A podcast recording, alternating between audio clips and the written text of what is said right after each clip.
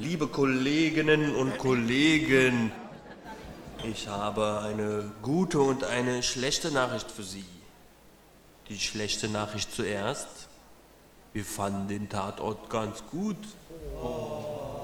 Aber die gute Nachricht ist, im Nachhinein, beim näheren Betrachten der Details dieses Falles, einer Geiselnahme, müssen wir doch einige Kritikpunkte an diesen Tatort anbringen. Nun, um welche es sich handelt, das wollen wir Ihnen in dieser Show vorstellen.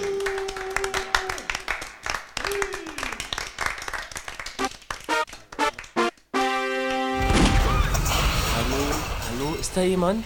Ist denn da jemand? Hallo. Möchte da jemand Tatort-Podcast machen? Ich möchte Tatort-Podcast machen, denn ich bin der Büli und bin dazu gezwungen. Also ob ich möchte oder nicht, sei dahingestellt. Zumindest haben wir heute einen besonderen Podcast. Einerseits haben wir wieder mal den Rotti mit am Start. Genau. Andererseits gab es eine Jubiläumsfolge. Ist hier dir läufig? Es ist der. Äh, ja, ich hab 30 irgendwie- Folgen 30 Münster. Folgen in Münster, ja. Insofern sch- überschneidet sich mal wieder der Titel mit dem Zustand der, des Jubiläums Feierstunde. Richtig. Der 994. Tatort aus Münster. Und es gab was zu feiern, denn Burner hatte 3 Millionen abkassiert. Ähm, ja, genau. Drei Millionen für Leichen, mumifizierte Menschen, an denen geforscht werden sollte. Und Ja. das hat seinen, sagen wir mal, späteren Gegenspieler ein wenig auf die Palme gebracht. Denn der wollte auch Forschungsgelder. Genau, der wollte Forschungsgelder für noch lebende Menschen und das hat ihn hart angepisst. Gepisst, Ge gefuckt. gefuckt. Mich fuckt jetzt erstmal das Bier hier an. Ich will den Warstein eröffnen, denn Wir, wir waren in Nordrhein-Westfalen. Ganz genau. Und was trinkt man da anderes als Warsteiner? Ja. Cheers. So, also, da war eine Frau tot. Genau. Erstmal dachte man ja, Börne wird erschossen. Geiles Intro, richtig Splatter. Aber dann ging es um, das war nur ein Traum, ein Tagtraum eines, einer Person. Äh, da war so ein missgünstiger, frustrierter, depressiver, rachsüchtiger Doktor, der keine Fördergelder für seine Forschung an ALS bekommen hat. Und der war neidisch sozusagen auf Ja. Dr. Börne, gespielt von Jan-Josef Liefers, für den, der es nicht weiß. Also niemand. Und der wollte ihn töten, den Börne. Sind wir jetzt noch bei dem Traum oder sind wir jetzt schon in der Realität? Ist ja beides richtig. Der Ja. Traum und die Realität war der Todeswunsch des Börne. Genau. Der Traum läuft aber wesentlich stringenter der Vollendung entgegen. Bronzeska. Genau, oh, ich wollte schon fragen, ob das eigentlich ein Bronzenmoment ist, da, auch wenn es quasi aus äh, missgünstiger Rache Naja, also, passiert. also darüber habe ich mir auch Gedanken gemacht und es ist, die Methoden sind bronzig, zumindest zum, im ersten Drittel. Natürlich ist er dann, wird er weich und, und lässt sich beeinflussen von äußeren Umständen, aber eigentlich hat er bronzesk gehandelt, aber die Motive waren eher nicht bronzesk. ähm, weil Charles Bronson hat ja immer edle Motive.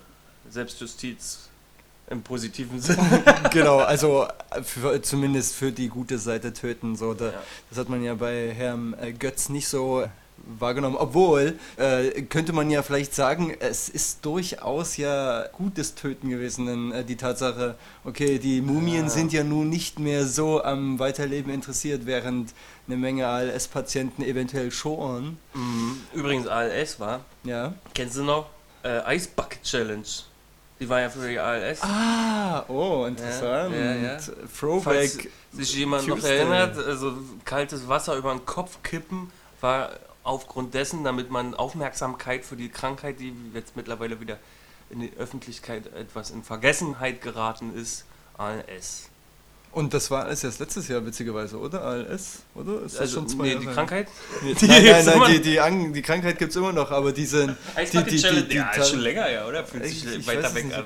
In, in, in der Zeit, wo so viele Memes eins nach Ja. dem anderen Ja, das reinprügeln. Internet wird immer schneller. Ja, genau, man kommt gar nicht mehr hinterher mit dem Ganzen. Der soll da noch recherchieren. Richtig. Aber wir haben es trotzdem probiert. Genau. Und äh, da ist mir was aufgefallen. Mhm. Ähm, unser Tatort hat ja eine gewisse Geiselnahmensituation. Oh ja, nicht zu knapp. Und der Tatort-Blog hat dazu gemeint, das ist ja eine Art Kammerspiel gewesen. Da haben sie auch schon recht denn derlei Situationen, die eigentlich Die Hard Rip-Offs sind, sind in gewisser Weise immer Kammerspiele. Also Stirb langsam ist das Hochhaus. Wir hatten zuletzt äh, Frohe Ostern Falke im Tatort mit den Osterhasen, die rumgeballert haben. Das war auch Kammerspiel sozusagen in dem Haus, wo die noble Gesellschaft als Geiselhaft genommen wurde. Also Geiselnahmen führen letztendlich häufig zu Kammerspielen. Genau, wobei äh, der Tatort hier, äh, hatte ich so ein bisschen das Gefühl, eher darum bemüht war, mal wirklich ernsthaft zu sein. Weil es war Im ja auch wirklich ein ernster Tatort. Ja, Also und im Verhältnis zu Münster. im Verhältnis zu Münster war das äh, wirklich eine, also die Schauspieler, nicht nur, dass sie auch äh, sehr gut ernsthaft können, äh, waren doch sehr überzeugend die ganze Zeit. Man hatte irgendwie schnell ausgeblendet, dass ansonsten ja sehr viel rumgedallert wird im Mhm. Münsteraner Tatort. Ja. Mhm. Auch wenn einige Figuren ihre, ich weiß nicht, selbstironische Art natürlich beibehalten haben. Ja. Wie Genau. fandst du den Tatort eigentlich so? Ähm, Gesamtwertung. Gefühlt. ich- überraschend gut. Ich auch, ich auch. Äh, ich fand den auch insofern gut, weil die Thematik für Thiel und Börne halt cool war. Also man kennt halt ziemlich oft diese Geiselnahme-Story, halt gibt tausende Stirb langsam Plagiate. Aber Thiel und Börne waren, glaube ich, meines Wissens nach noch nicht in dieser Situation. Wird er auch ähm, per se nicht in eine, in eine lustige Sendung passen. Das sind ja meistens auch so relativ äh, slapstickhafte Momente, die die äh, so in ihren Fällen bearbeiten. Genau, genau. Also so ein bisschen Slapstick-Vorlagen und diesmal war das nicht so. Ähm, zur Story. Also eigentlich hat Birne drei Millionen klargemacht Forschungsgelder und jemand missgünstigt ihm die Mhm. in Form von Professor Götz, äh, gespielt von Peter Jordan, den wir eigentlich kennen als Vorgesetzte von Mehmet Kurtulus, äh, der jahrelang den Ermittler in Hamburg gespielt hat, den verdeckten Ermittler und den die meisten wahrscheinlich eher aus Gegen die Wand kennen. Okay, naja, da bin ich komplett raus. Gegen die Wand habe ich immer noch nicht gesehen und diese Tatorte auch nicht, aber unser Peter Jordan hat schon mal dauerhaft im Tatort stattgefunden. Auf jeden Fall. Und jetzt mal schön als Amokläufer. Auf der anderen Seite des Gesetzes. Hat, äh, jetzt spontan fällt mir auch Falling Down dazu ein, ein bisschen. Ja, so ein bisschen. Er hat auf jeden Fall so einen Endmoment in seinem Leben erreicht. Ein Endmoment, oh schön, für ein gutes Wort. Ja. ja, das, ähm, genau, nachdem seine Freundin sich nämlich äh, ins Gesicht geschossen hat mit einer frisch bestellten Pumpgun äh, Aus dem Darknet. aus dem Darknet. Was ist dieses Darknet? Ähm, ja, die ARD macht sich ja nun langsam ran an das Mysterium Darknet und äh, es wird natürlich immer noch dazu benutzt, massenweise illegalen Kram zu bestellen. In diesem Fall hatte der Kriegt man Täter auch Botox?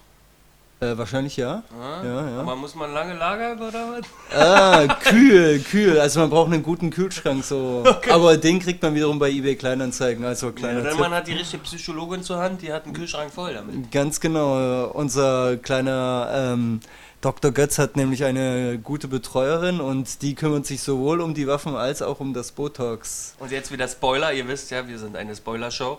Äh, denn sie hegt Rachegelüste viel mehr als Herr Götz gegenüber dem Burner. Herr Götz ist nämlich nur eine Marionette in ihren Fingern, um sich an Herrn Birne zu rächen. Äh, Dr. Corinna Adam, gespielt von Oda Thormeyer, die im Tatort im Übrigen noch nicht so oft in Erscheinung getreten ist. Sie war vor 2013 und 2011 mal in Gastrollen mit dabei, aber ansonsten ist sie eher ein unbeschriebenes Blatt in Sachen Tatort. Die hat nämlich Herrn Götz in der ähm, quasi Sprechstunde und kümmert sich mehr oder weniger um ihn und das merkt man auch im Laufe des Tatorts die ganze Zeit. Sie wirkt nämlich immer, als hätte sie die Sache komplett unter Kontrolle, obwohl äh, viele Sachen darauf hindeuten, dass es nicht so ist. Unter anderem bunkert sie die von Dr. Harald Götz bestellten äh, 20 Waffen in ihrer Wohnung, was äh, zwischendrin zu einer schönen Szene mit einer typischen Waffentasche voll mit Pling Pling. Ey Rotti, du hast ja den Ändert. Tatort letzte Woche nicht gesehen. Nein. Freitod hieß der. Wisst ihr, was der Plot-Twist war? Es, es war eine Todesengelin, so heißt auch unser Podcast-Titel, die äh, Allmachtsfantasien hatte und Leute Gift verabreichte, damit sie nicht im Krankenhaus rumliegen. Oh. Also haben wir hier zwei Schwestern sozusagen im Geiste. Also mit anderen Motiven, aber die Tatart ist ähnlich. Ja, ja. Eigentlich müsste man auch der Doktorin eher die äh, Unbronzenhaftigkeit unterschieben, oder? Sie hat ja wirklich aus niederen Beweggründen quasi Rache üben wollen. Naja, ich fand, äh, vielleicht äh, hat sie noblen Gedanken, bloß die Frau hat es einfach verkackt. Zum Beispiel kriegt sie nicht mit, dass Börne im Hintergrund gute Taten vollzieht. Denn seine Fördergelder waren ja auch für Alberich ihre, ihre Position zu retten. Und so eine außenstehende äh, Neurologin er kriegt sowas natürlich nicht mit und hält ihn für einen hochnäsigen Schnösel, der nur an sich denkt, was er aber nicht tut. Das stimmt, wobei der Erzählstrang mit den äh, Fördergeldern und der Rettung von Alberichs Stelle äh, nie wieder aufgegriffen wird. Das, aber er wurde auserzählt, oder? Das, was? Es wurde auserzählt von, äh, ach nee, äh, Dr. Elmash Akbar, gespielt von Nakme Alai. Mhm. Ich hoffe, das habe ich jetzt richtig ausgesprochen. Ähm, die äh, nette Professorin, Doktorin, Kollegin von Birne, die relativ schnell ein Ende findet. Die nette und aber auch die süße Maus. Ich frage mich gerade, wenn ich jetzt süße Maus sage, dann, bin ich dann gleich Sexist? Bist du dann gleich Frank Henkel? Ich weiß es nicht. Ich hoffe nicht, dass du gleich Frank Henkel bist. Also da möchte ich eine Grundsatzdebatte eigentlich anmachen. Müssen wir jetzt nicht hier, äh, aber sag mal, süße Maus, ist das sexistisch? Naja, ich weiß es nicht. Wie, wenn mich jetzt jemand, äh, wann mal, äh, nein, ein Kompliment ich, ich, ich, ich, ich, na, naja, ich würde ich, ich würd, ich würd dir fast sagen, äh, Geiler Hengst? Nein, das, ja, das, ja, dann, geht ja dann schon auf, auf, auf, auf, auf, sexuelle Qualitäten hinaus mit dem Hengst. Also gut, eine Maus hat per se für mich keine sexuellen Qualitäten, genau. okay, aber äh, ich, ich, glaube, der Kuschelbär. Kontext, Wenn mich jetzt jemand Kontext, Kuschelbär nennt, du, ein süßer Kuschelbär, ja, der ich ja mit meinen 300 Kilo auch sein kann. Äh, ja, durchaus, könnte ja. man so sagen. Wenn mich jetzt jemand süßer Kuschelbär nennt, ja, dann fühle ich mich doch auch nicht irgendwie äh, angegriffen. Also grundsätzlich, es gab einen großen Kontext, den sollte man jetzt nicht außer Acht lassen. Ah, wir reden jetzt über Frank Henkel, was für ein Irrsinn.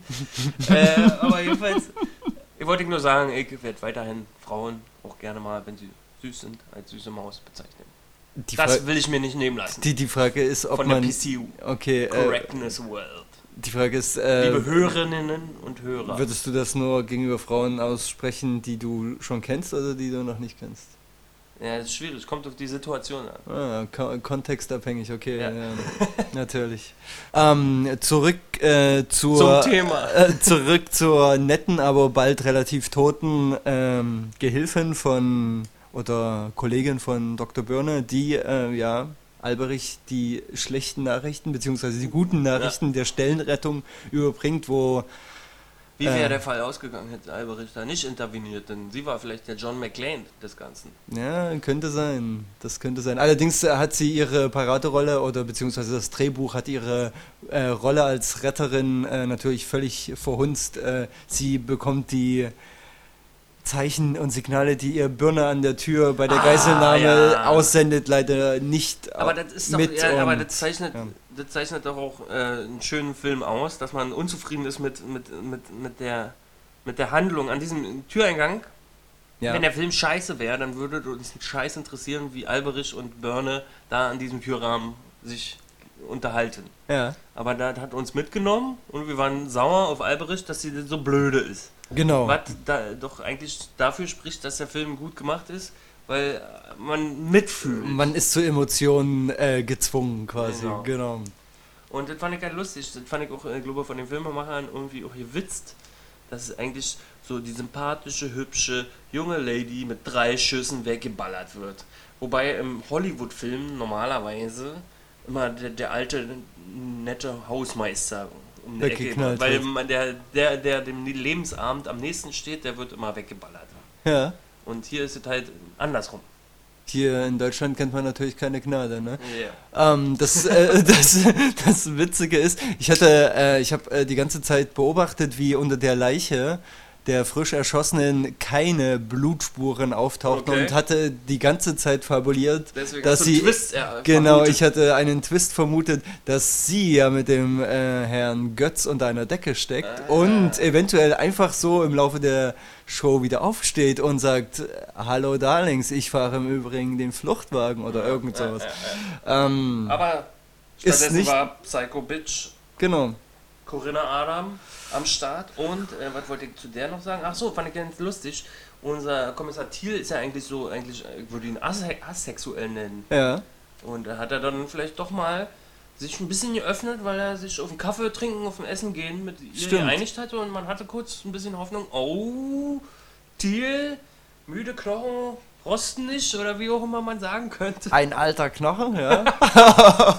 Aber apropos alte Knochen, äh, der Running Gag in der Show ist natürlich, dass Frank Thiel die ganze Zeit ein furchtbares Problem mit dem Ischiasnerv Ja. zu haben scheint und erst die Psychoneurologin Dr. Corinna Adam, die nebenbei auch noch eine Physiotherapeutenausbildung genossen hat, den Mann wieder einrenken kann. Mhm. Mhm. Matthias Dell vom Neuen Deutschland, den habe ich natürlich auch mal nachgeschaut.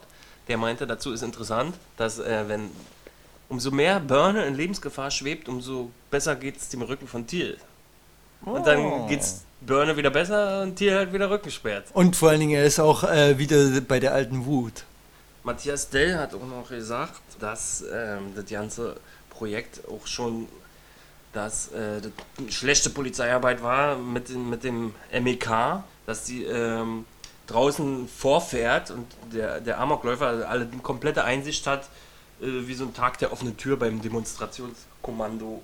Das wurde mir erst klar an der Stelle, als jemand gesagt hat, hey, es gibt doch einen Hinterausgang, beziehungsweise Thiel stürmt irgendwann aus dem Hinterausgang raus und du denkst dir so, okay, ein Sondereinsatzkommando und niemand kommt auf die Idee, das Haus komplett zu umstellen. Ja, ja. Ja, und dann unser ähm, Götz, ist das dann Schnurz und so, irgendwie war das dann so, Stimmt, stimmt, irgendwie wird das alles so wird die- apathisch. Erst wird die süße Maus, Nagme, allein nimm's mir nicht übel, dass ich dich so schimpfe, sorry.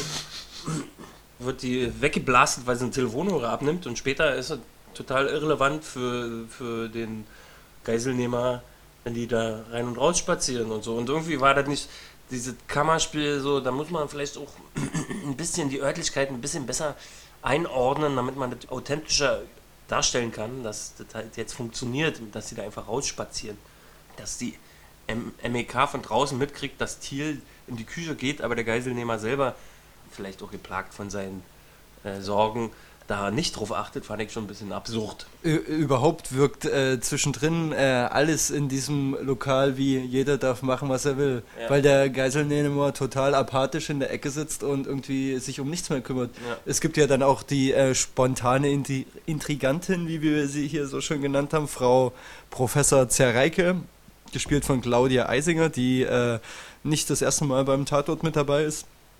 Und äh, die hatte sich ja dann zwischen dem De Dekan und einem hypochondrischen Professor dazu bereit erklärt, Birne umzubringen, nur Ja. um den Geiselnehmer Also so viel quasi. Klüngel, was sich bilden kann auf so kleinem Raum. ja, und, und nur um äh, quasi das eigene Leben zu retten, das wirkte auch zwischendrin dann schon ein bisschen, naja, wollen wir mal nicht sagen konstruiert, aber naja, da gab es wohl ein bisschen ein paar Streitigkeiten beim Drehbuchschreiben Ja, oder so. Mhm.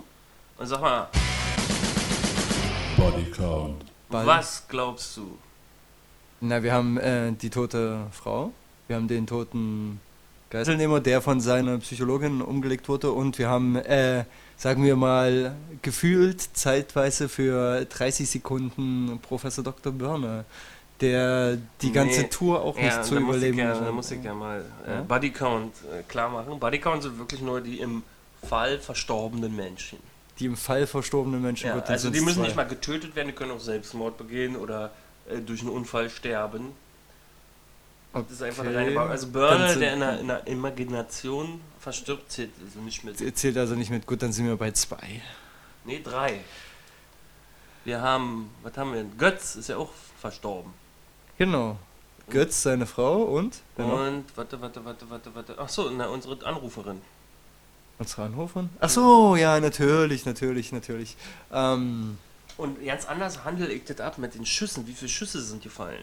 ähm, ich würde sagen zwei bei Götz, einer bei der Frau und drei auf die Telefoniererin. Da sind wir bei sechs.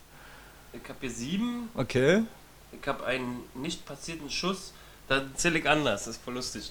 Also, bei den To- Toten zähle ich die im Fall. Also keine Tagträumerei. Toten, die zählen da nicht. Bei den Schüssen zähle ich, wie viel in dem Film gehört oder gesehen wurden. Somit zählt der Suizid der ALS-Kranken nicht. Nicht. Aber dafür die drei vom Imaginär. Traum am Anfang. Genau. Sind wir bei sieben. Alles klar. Ähm, Und äh, Tollwut haben wir noch ja nicht behandelt. Haben wir Botox? Haben wir Botox, Tollwut, alles müssen wir noch. nein, nein, wir haben noch nicht die Finte von Professor Götz behandelt, der allen Leuten, allen Geiseln erzählt, dass er in die Hors d'oeuvre ein wenig von einer unbekannten Substanz reingearbeitet hat, die äh, dafür sorgt, dass einer von den Leuten demnächst ALS-Symptome bekommen Mhm. wird, nur um zu wissen, wie es ist, an ALS zu sterben. Ähm, Und angeblich soll es laut Tatort so sein, dass er äh, Tollwut ähnliche Symptome hat.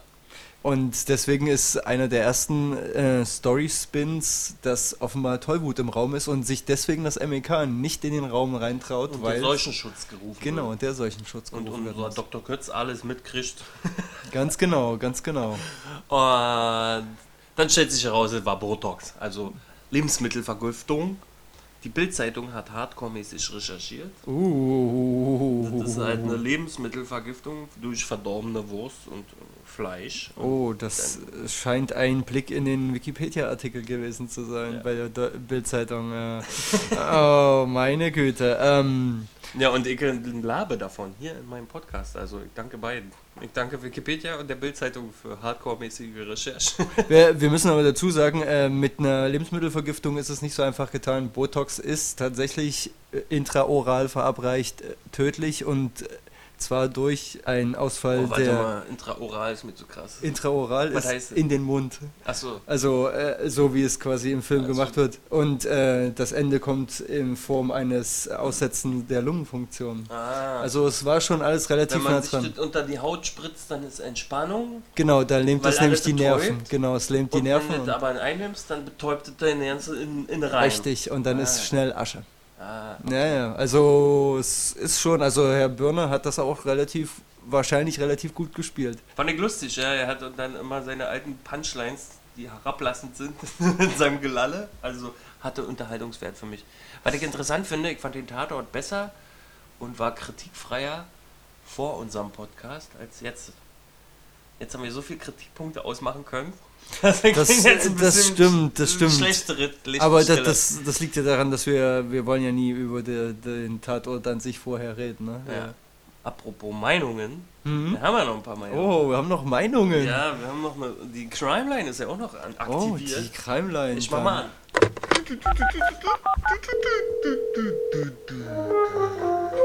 Die Crimeline. Mach deine Aussage. Ja, hallo. Ich wollte nur mal Bescheid sagen, dass ich jetzt gerade die Kunst des Krieges, den Tatort, gucken wollte. Und es geht nicht. Und zwar, ja, weil das scheinbar kein deutscher Tatort ist, ist das jetzt nicht mehr guckable. Obwohl ja hier noch keine 30 Tage vorbei sind.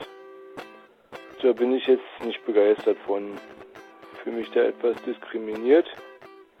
Ansonsten, der Tatort gestern, hieß der nochmal, Ja, der da mit den Professor und so, den fand ich jetzt nicht ganz so toll. Der Professor hat ganz gut geschauspielert, äh, wie er so ein bisschen, ja, anbehindert, da vor sich hin vegetierend den sterbenden Professor äh, gemimt hat. Das fand ich durchaus äh, ansehnlich und auch äh, amüsant. Aber seine Partnerin, die war nicht ganz so dolle. Kann man besser machen. Äh, Auf jeden Fall hätte ich jetzt dann Bedenken, zu einer Psychobetreuung oder wie das heißt, äh, zu gehen. Fand ich einen ganz coolen Twist am Ende. Ja, und wenn jetzt noch nicht alle eingeschlafen sein sollten, dann ähm, würde ich sagen, ähm, mache jetzt mal Schluss. Bis zum nächsten Mal. Ich habe mich auf den Tatort ein bisschen gefreut, weil ich gehofft habe, ist nicht mehr ganz so altersheimmäßig wie die letzten paar Tatorte. War aber trotzdem ein bisschen vorbelastet, weil wenn es lustig werden muss, dann ist meistens nicht so lustig. Aber dann war es auch ja nicht so lustig und das hat dem Ganzen noch einen gewissen Drive gegeben. Es waren so drei Momente, wo ich mal richtig so auch aufgehorcht habe. Der erste war, als Eierlikör erwähnt wurde in dem Restaurant.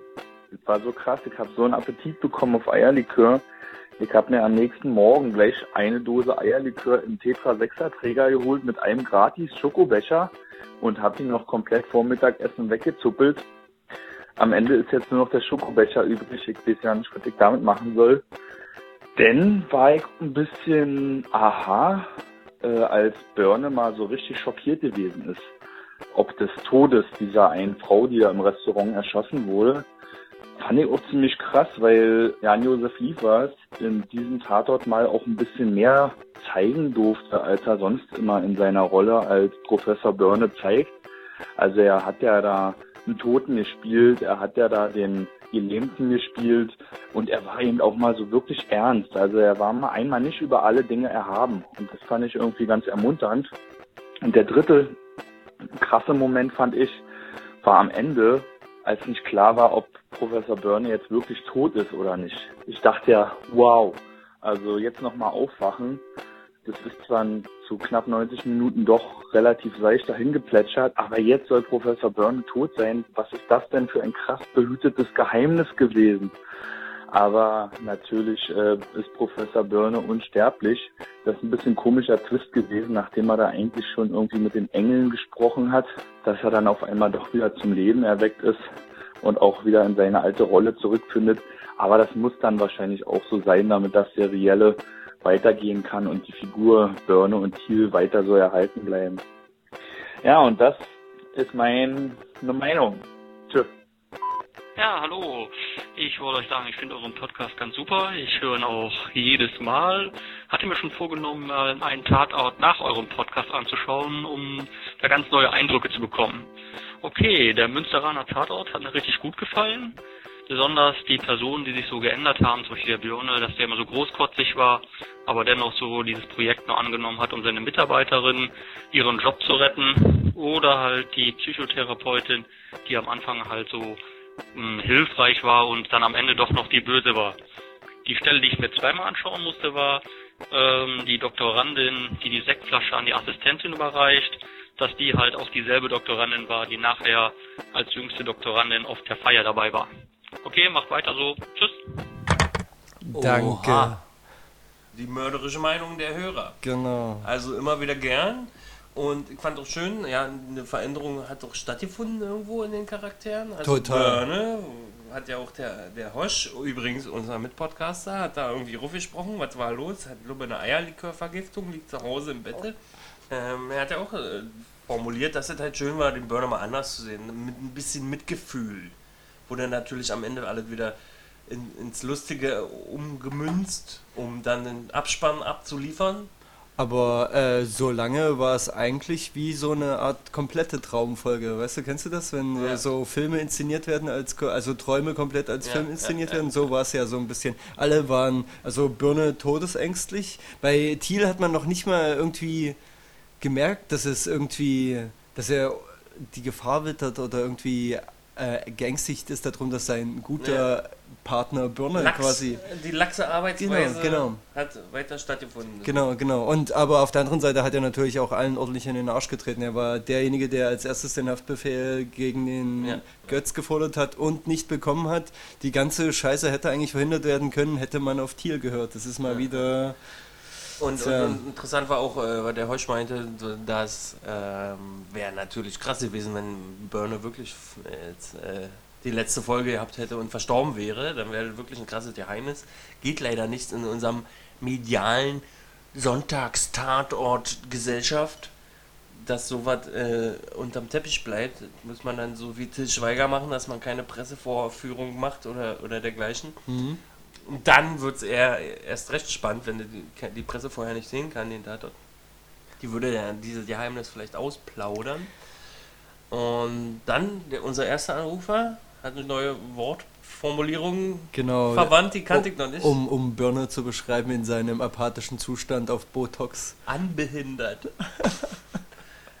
okay. Also ähm, wir hatten ein paar Anrufer und es gab auch im Tatort ein paar Zuschauer, und zwar nicht wenige. Genau, wir sind, also der Tatort hätte beinahe seinen eigenen Zuschauerrekord gebrochen. Äh, es haben immerhin 13,3 Millionen Menschen am Sonntag zugeschaut. Das ist ein Quotenanteil von fast 40 Prozent, wenn man sich mal vorstellt, wie viele Leute in Deutschland Fernsehen gucken können und wie viel dann 40 Prozent davon sind. Also geht schon mal ab. Oh ja, das ist schon ein bisschen wie so Ergebnisse, die sich eigentlich die CDU und die SPD noch wünschen, ne? Ja. Ah. Jo. Genau, äh, Danke an die Anrufer, ja. Immer wieder gerne. Wir Genau. freuen uns wirklich. Rufen Sie Wir auch laben Mal von euch. Ja. Ähm, was mir noch aufgefallen ist bei meiner Recherche, äh, die Regie in diesem Tatort führte kein geringerer als Lars Jessen, dem wir so Wundersachen wie Fraktus zu verdanken haben. Ach so, okay. Ja, ja.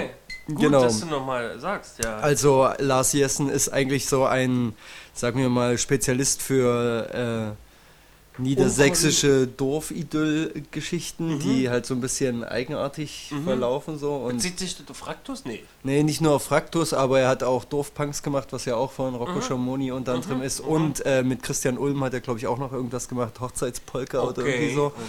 Und Danke, dass ich ähm, dich hier haben darf. gerne doch. Und äh, damit ist er eigentlich nicht so der typische Tatort-Regisseur, sondern eigentlich jemand, der auch äh, witzige oder zumindest äh, diese nerdigen Witzfilme macht. Ne? Ja, ne, das ist doch wunderbar, immer wieder ein bisschen Frischfleisch in, in, hinter die Kulissen zu lassen. Ja. Äh, wir hatten ja ähm, zum Beispiel nächste Woche kommt ja Tatort Dresden. Und Oh, ich frage mich, schön. ob wieder Schön. der Drehbuchautor vom ersten Tatort Dresden, das war ja der Autor vom, vom Stromberg. Ah, stimmt, das war der Tatort mit der Schlager- mit den Schlagerboys, ne? Ja. Die äh, zufälligerweise jemanden umgebracht haben. Ja, genau. ja, ja. Und Ähm, die kommen nächste Woche wieder. Ich Genau. hoffe, du bist auch dabei. Ich bin sicherlich mit dabei. Ich bringe das Lokalkolorit mit in die Sendung. wunderbar. Jo, also So, würde ich mal sagen, Dankeschön Ich- fürs Zuhören. Wer ich es bis danke auch. hierhin durchgeschafft hat, dem können wir nur beglückwünschen. genau. Und auch an Münster mal Glückwunsch für die 30. Folge, auch wenn der eine oder andere, auch wir hin und wieder abgenervt sind von dem Klamauk der Dem. Altherrenwitz. Und äh, es könnte, also es war ein bisschen, ging auch ein bisschen in die Richtung meine Wunscherfüllung, dass wenn Münster mal ernst ist. Ja. Weil ich habe ja mal gesagt, ey, mach doch nicht immer diese Witzfälle, wo einfach nur eine Gagline nach der anderen kommt. Was zu wünschen wäre, ist, dass vielleicht auch in Zukunft öfters als alle 30 Folgen so etwas Ernstes in Münster passiert. Das könnte wahrscheinlich den Zuschauern ganz gut gefallen. Die Süddeutsche hat natürlich den Tatort absolut durchfallen lassen, Mhm. frei nach dem Motto, also wenn ihr keine Klamauk äh, bringt, dann seid ihr leider total doof. Der Mhm. Spiegel ist da sehr viel äh, nachsehender und sagt, wir sind auch positiv überrascht von diesem Münsteraner Tatort. Okay. Rock on. Presseschau zum Schluss. Und Natürlich. dann sagen wir Tschüss. Tschüss.